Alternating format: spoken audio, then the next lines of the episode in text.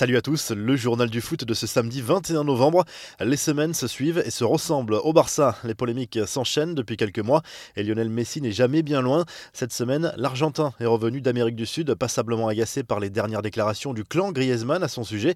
Le quotidien catalan Sport croit savoir que la direction du FC Barcelone est également remontée par toutes ces polémiques suscitées par l'entourage du Français.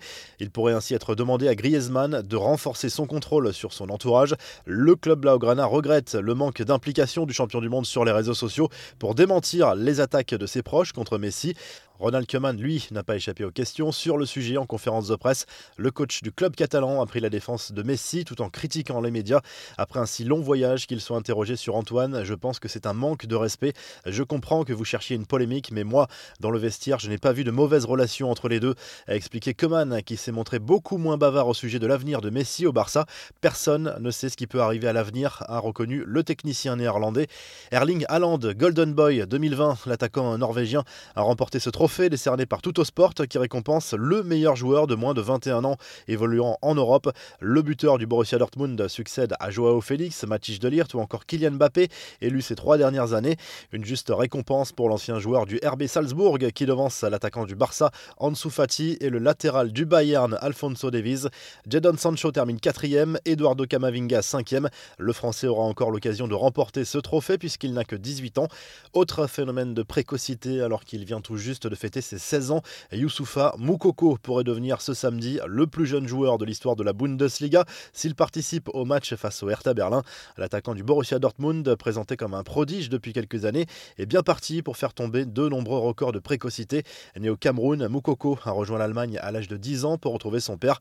À 12 ans, il jouait déjà en U17. Son bilan 90 buts en 56 matchs. À l'âge de 14 ans, il était déjà surclassé en U19 avec des stats tout aussi folles.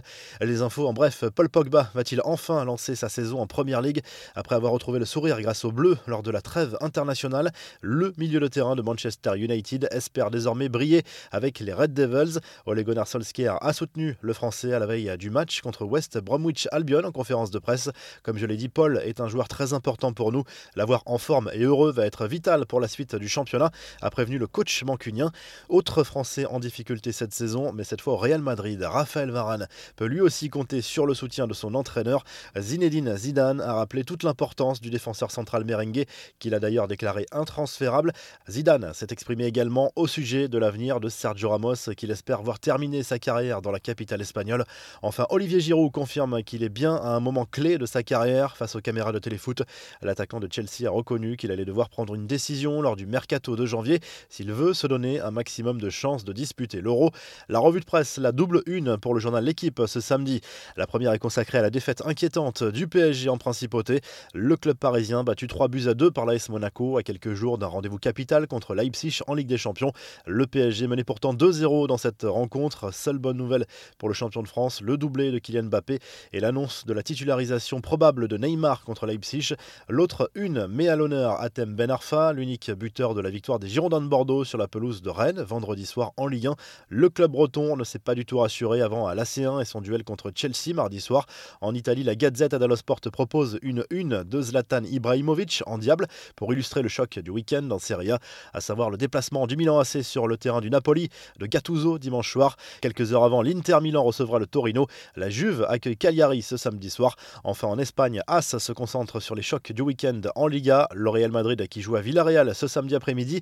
La plus belle affiche oppose dans la soirée l'Atlético Madrid au Barça. Vous retrouvez l'actu foot sur topmercato.com, l'appli Top Mercato et à très vite pour un nouveau journal du foot.